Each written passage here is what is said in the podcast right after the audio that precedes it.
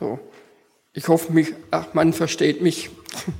Also Erika hat gesagt, ich soll mich mal kurz vorstellen. Also, dass ich ihr Bruder bin, also der Große, der Jüngere, das ist ja jetzt mal rübergekommen.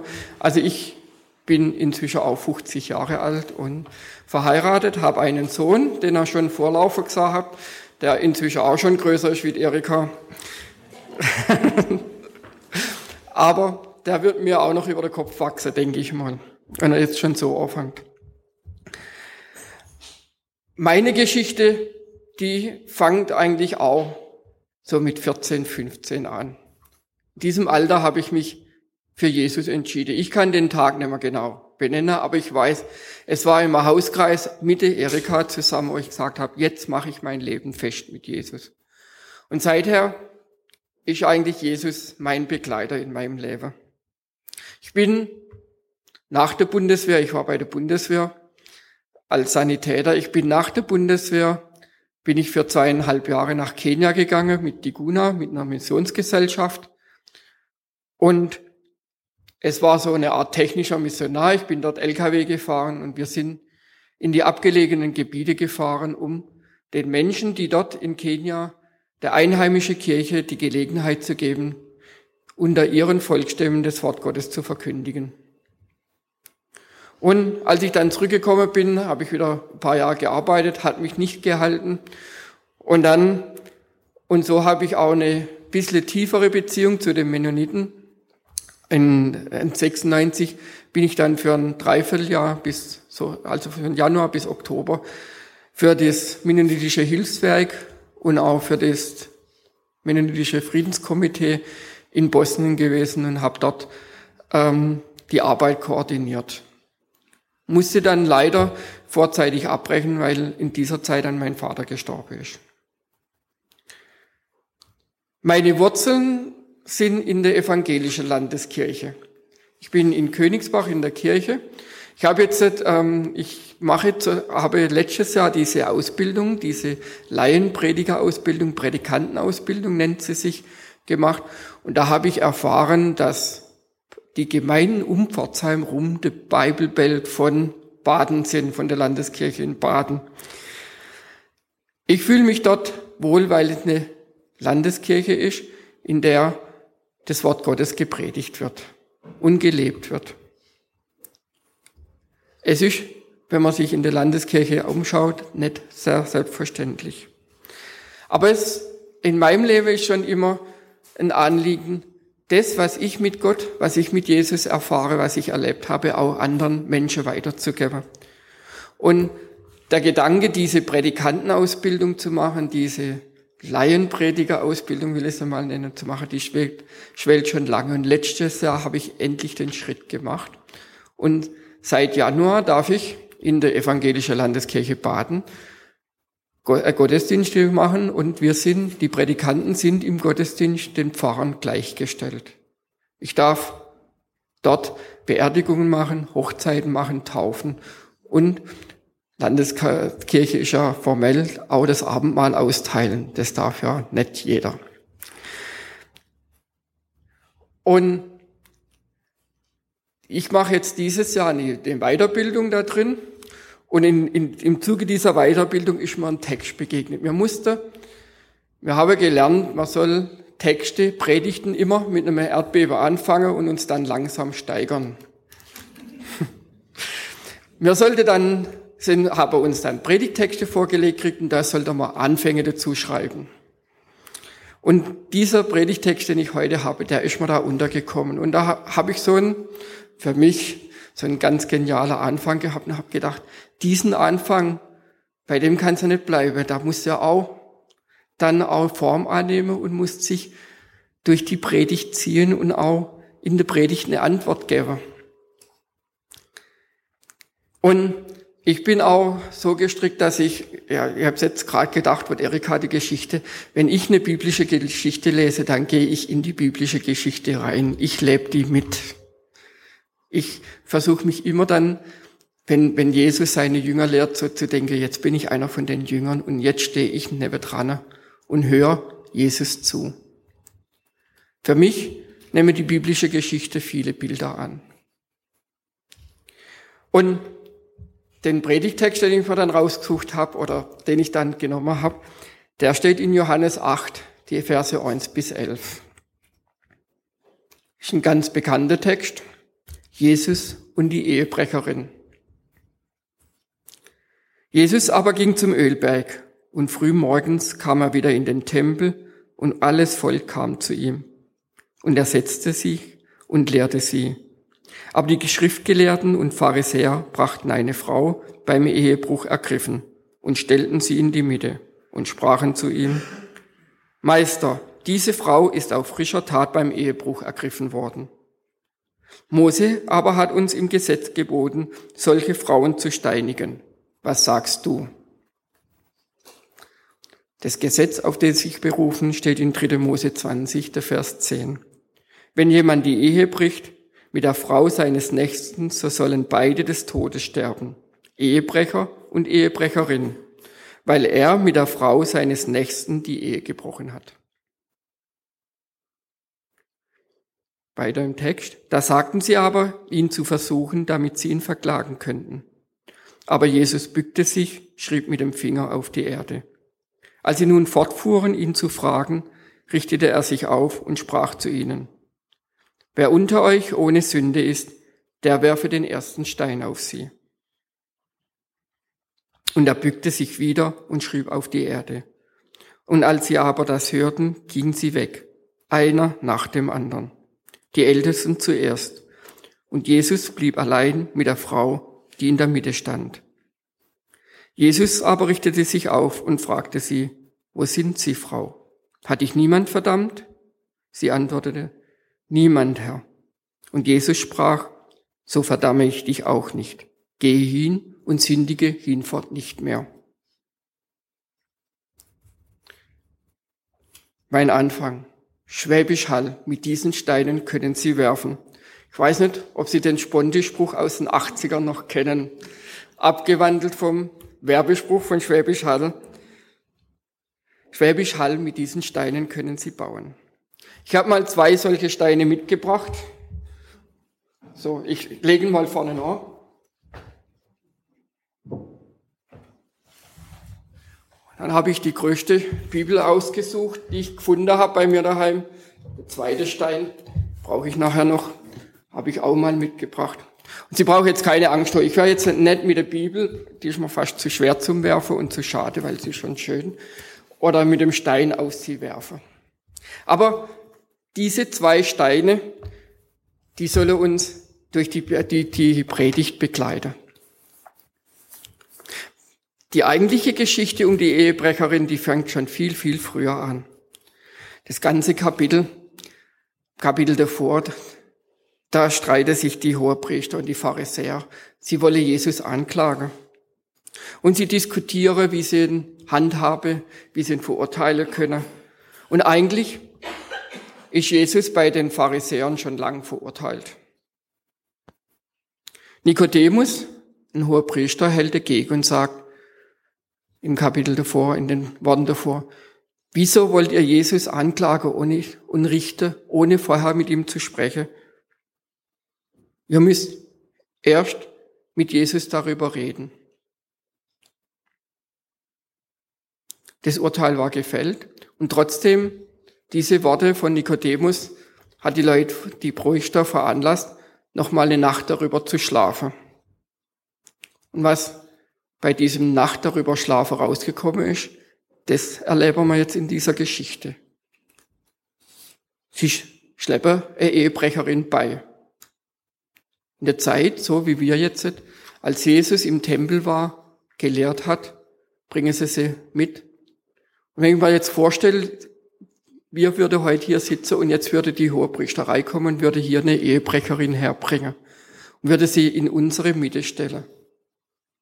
Ein, für mich ein sehr schlimmer Gedanke.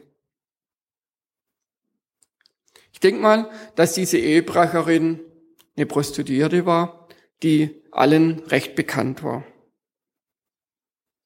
Und hier, als die Priester kommen, begegnen uns das erste Mal diese zwei Steine. Zum ersten die Steine, die sie werfen wollen auf die Ehebrecherin. vielleicht auch auf Jesus. Und zum Zweiten die Schrift. Ich nehme diesen Stein, schlage ihn auf und halte Jesus vor. Wenn ein Mann mit der Frau seines Nächsten Ehebruch treibt, dann sollen der Ehebrecher und die Ehebrecherin des Todes sterben.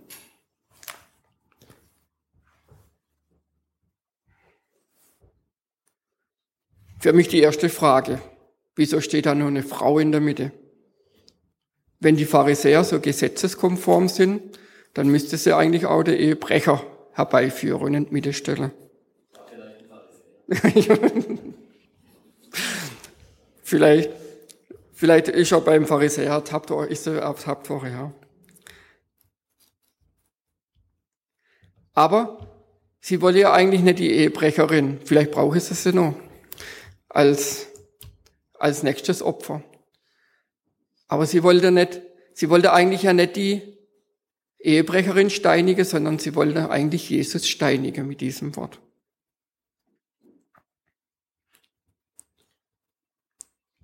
Die Pharisäer, die stehen jetzt drin und sind recht zuversichtlich, jetzt haben wir ihn. Jetzt haben wir ihn in den Jesus so in eine Zwickmühle gebracht.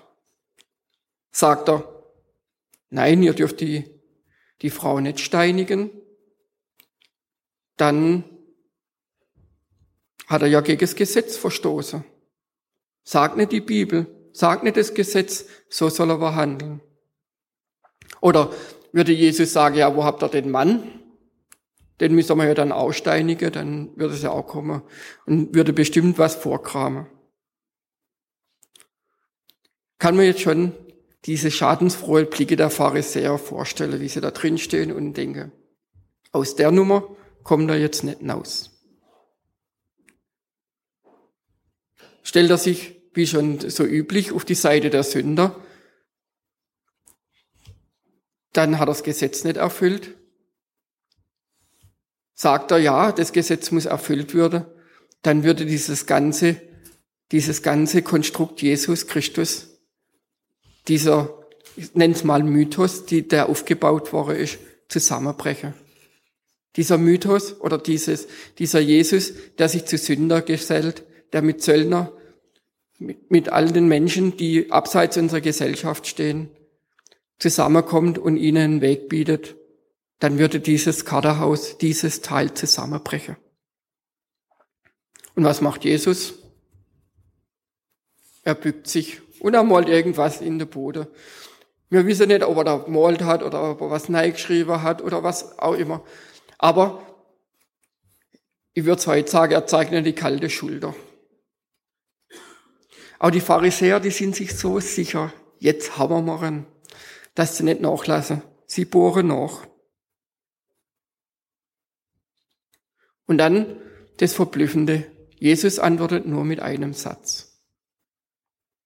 Wer unter euch ohne Sünde ist, der werfe den ersten Stein.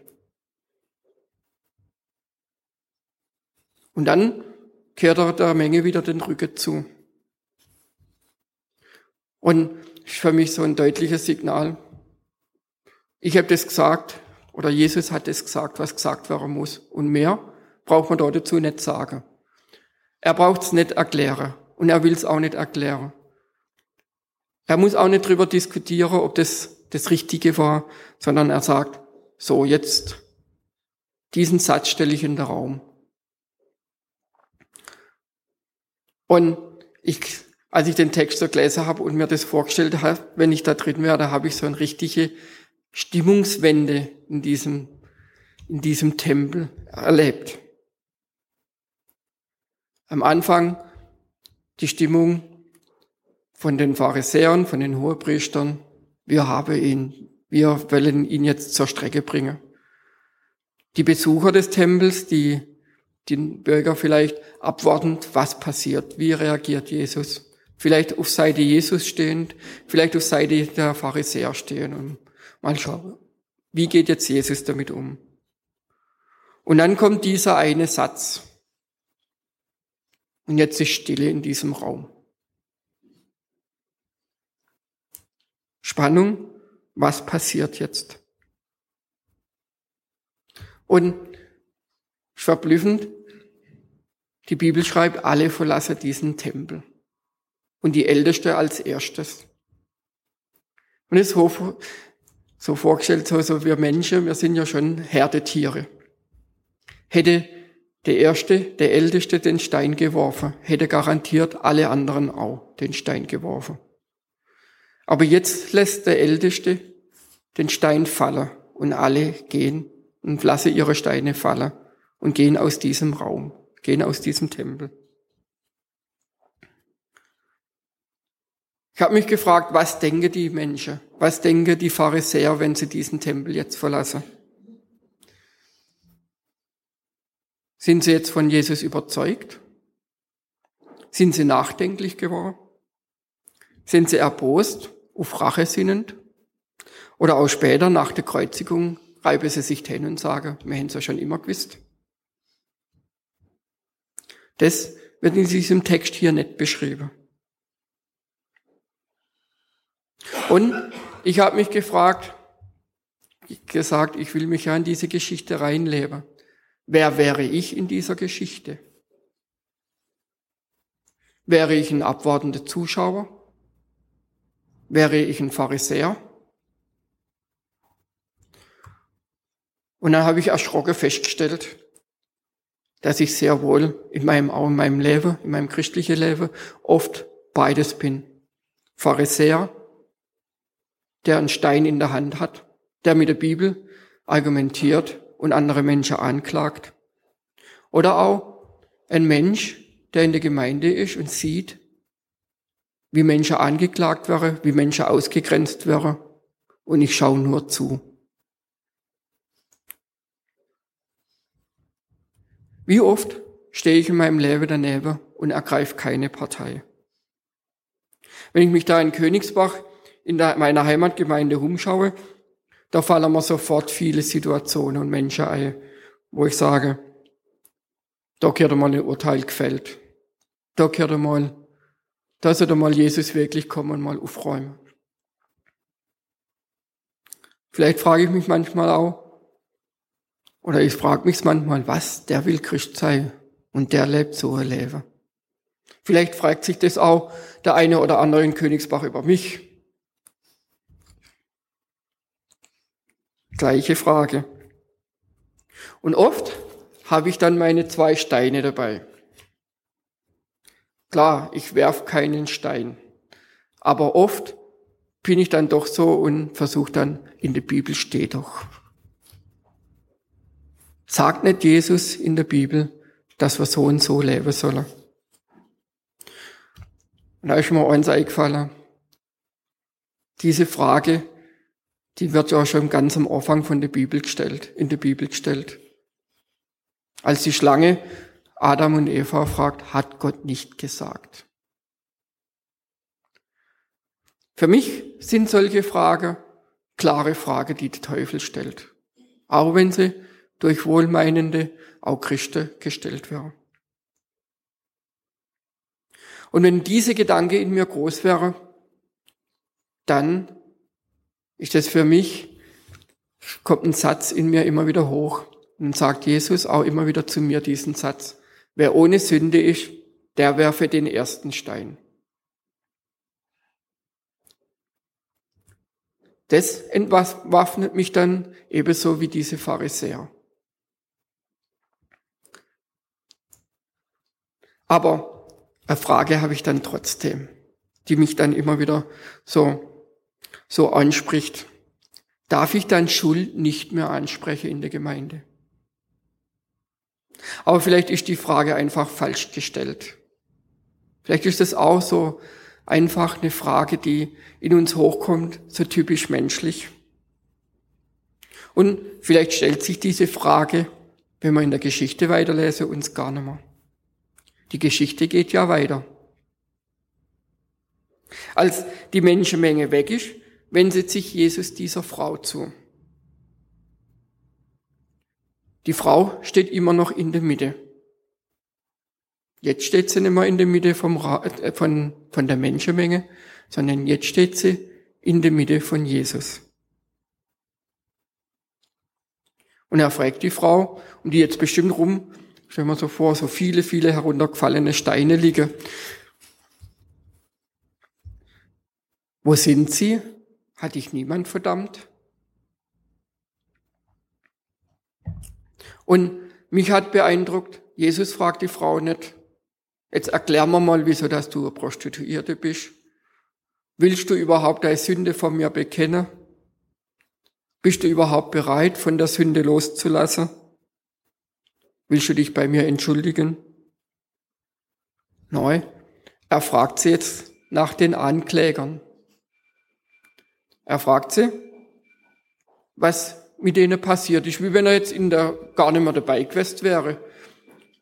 Für mich überraschend, Jesus ist die ganze Zeit da, hat er nicht mitgekriegt, dass die Menschen gegangen sind. Aber er fragt die Frau, er will von dieser Frau wissen, was mit den Menschen passiert ist. Und ob sie von irgendjemand angeklagt wurde. Und sie antwortet schlicht, niemand. Niemand, Herr. Und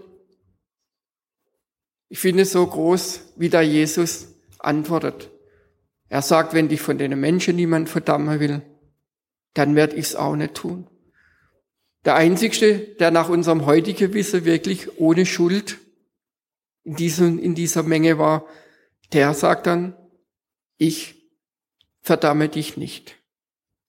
Und diese Geschichte von dem Bischof ist schon da gekommen, gell? wie der dann nochmal den Leuchter dazu gibt, der auch nicht die Schuld sieht, sondern wirklich nur diesen Menschen sieht. Und um bei dem Bild der Steine zu bleiben, kann man vorstellen, dass bei der Frau jetzt viele, viele, viele Steine vom Herz gefallen sind. Vielleicht sogar mehr, wie drumherum gelegen sind. Aber jetzt kann diese Frau auch wieder aufatmen in ihrem Leben, kann wieder neu anfangen. Aber stellt man sich natürlich auch die Frage, wie kann jetzt sein, toleriert Jesus jetzt Ehebruch? Toleriert Jesus Sünde? Ich glaube nicht. Weil auch Jesus deklariert diese Sünde ganz klar als Sünde und dass er sie nicht gut heißt. Er schickt sie weg und sagt, sündige nicht mehr. Die Frau hat jetzt eine Chance, ihr Leben neu zu meistern, neu aufzubauen. Sie geht frei zum Leben und sie kann ihren Weg gehen. Bei dem Mensch von Victor Hugo hat es bewegt, dass diese, diese zwei Kerzenleuchter ihm gedient haben, äh, einen rechten Weg, den richtigen Weg einzuschlagen, vom, von, vom Diebstahl loszulassen. Und wieder kam mir, als ich das gelesen habe, ein Stein in den Sinn. Und zwar der Eckstein. Jesus wird viel in der Bibel als der Eckstein bezeichnet. Ein ansprechendes Bild. Und ich habe dann mal einfach mal so wissenschaftliche Worte. Ich habe mal in Wikipedia nachgeschlagen, was da über Eckstein steht. Ein Eckstein oder Ortsstein wird in Natursteinmauerwerken in, den, in die Mauerecken eingebaut. Neben einer gestalterischen haben Ecksteine eine tragende Funktion. Sie stabilisieren durch ihr größeres Gewicht Natursteine. Was für ein Bild der Eckstein, der, der das Haus trägt. Jesus, der Eckstein, der das Haus von unserem Leben trägt.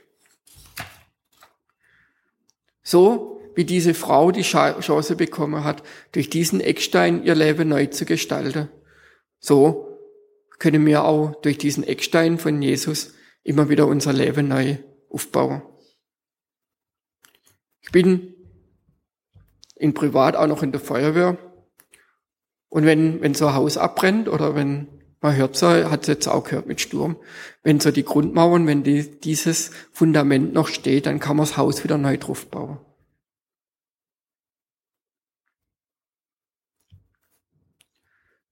Mein Leben versuche ich immer wieder auf diesen Eckstein aufzubauen. Aber diesen Eckstein aufzubauen, das bedeutet aber auch, so wie bei dieser Ehebrecherin, dass uns Jesus auch immer wieder an unsere Sünden erinnert. Und wir werden es nicht schaffen, meiner Meinung nach, dass wir bis zu unserem Lebensende, bis wir bei Jesus im Himmel sind, wenn wir es nicht schaffen, sündfrei zu leben. Es wäre uns immer wieder Sünde passieren. Und vielleicht merken wir es manchmal auch gar nicht. Aber Jesus hat uns seinen Geist gegeben. Und der deckt auf. Und es ist manchmal schmerzlich, wenn mir Jesus sagt, was in meinem Leben falsch läuft. Dieses, dieses Aufdecken, dieses Leben, das werden wir oft in der Bibel finden. Deshalb ist für mich auch die Bibel dieser Eckstein. Auf ihn, in ihm, da kann ich Geschichten lesen, da kann ich lesen, wie Jesus, wie Gott in der Geschichte gewirkt hat. Wie Gott Leben verändert. Auch durch so eine Geschichte wie die Ehebrecherin. Wir wissen nicht, wie es dann in ihrem Leben weitergegangen ist. Aber eine Veränderung ist passiert. Und Jesus deckt unsere Sünde nicht auf, weil er uns anklagen will, so wie die Pharisäer, sondern dann er deckt auf, weil wir mit Sünde vor Gott nicht bestehen können. Und dass wir unser Leben auch von der Sünde befreien sollen. Jesus ist ins Kreuz gegangen, weil, man, weil er gewusst hat, wir schaffen das nicht aus eigener Kraft. Und wir schaffen das nicht. Diese Brücke, die wir durchs Kreuz zu Gott haben. Diese Brücke, die durch die Auferstehung von Jesus von den Toten entstanden ist zu Gott. Und ich habe da immer so ein schönes Bild. Irgendwann stehen wir vor dem Richterstuhl Gottes. Und wenn ich dann da davor stehe, dann wird Gott mich fragen als Richter, was hast du zu deiner Verteidigung einzuwenden? Und dann kann ich anfangen zu sagen, ja, ich habe ich war in Afrika, habe missioniert, ich habe in Bosnien den Menschen geholfen, ich habe dein Wort verkündet. Aber ich weiß genau, das werde ich nicht machen, sondern ich werde sagen, ich habe einen Verteidiger, das ist Jesus. Und er soll für mich eintreten. Anderes, was man dem Text aufgefallen ist, den Unterschied zwischen dem, den Pharisäern und der Frau. Beide haben ihre Sünde, ihre Schuld aufgedeckt gekriegt. Und beide verhalten sich anders. Die Menge geht, sind aufgedeckt und sie wenden sich von Jesus ab. Die Frau, die bleibt stehen. Die bleibt bei Jesus. Sie setzt sich Jesus nochmal aus.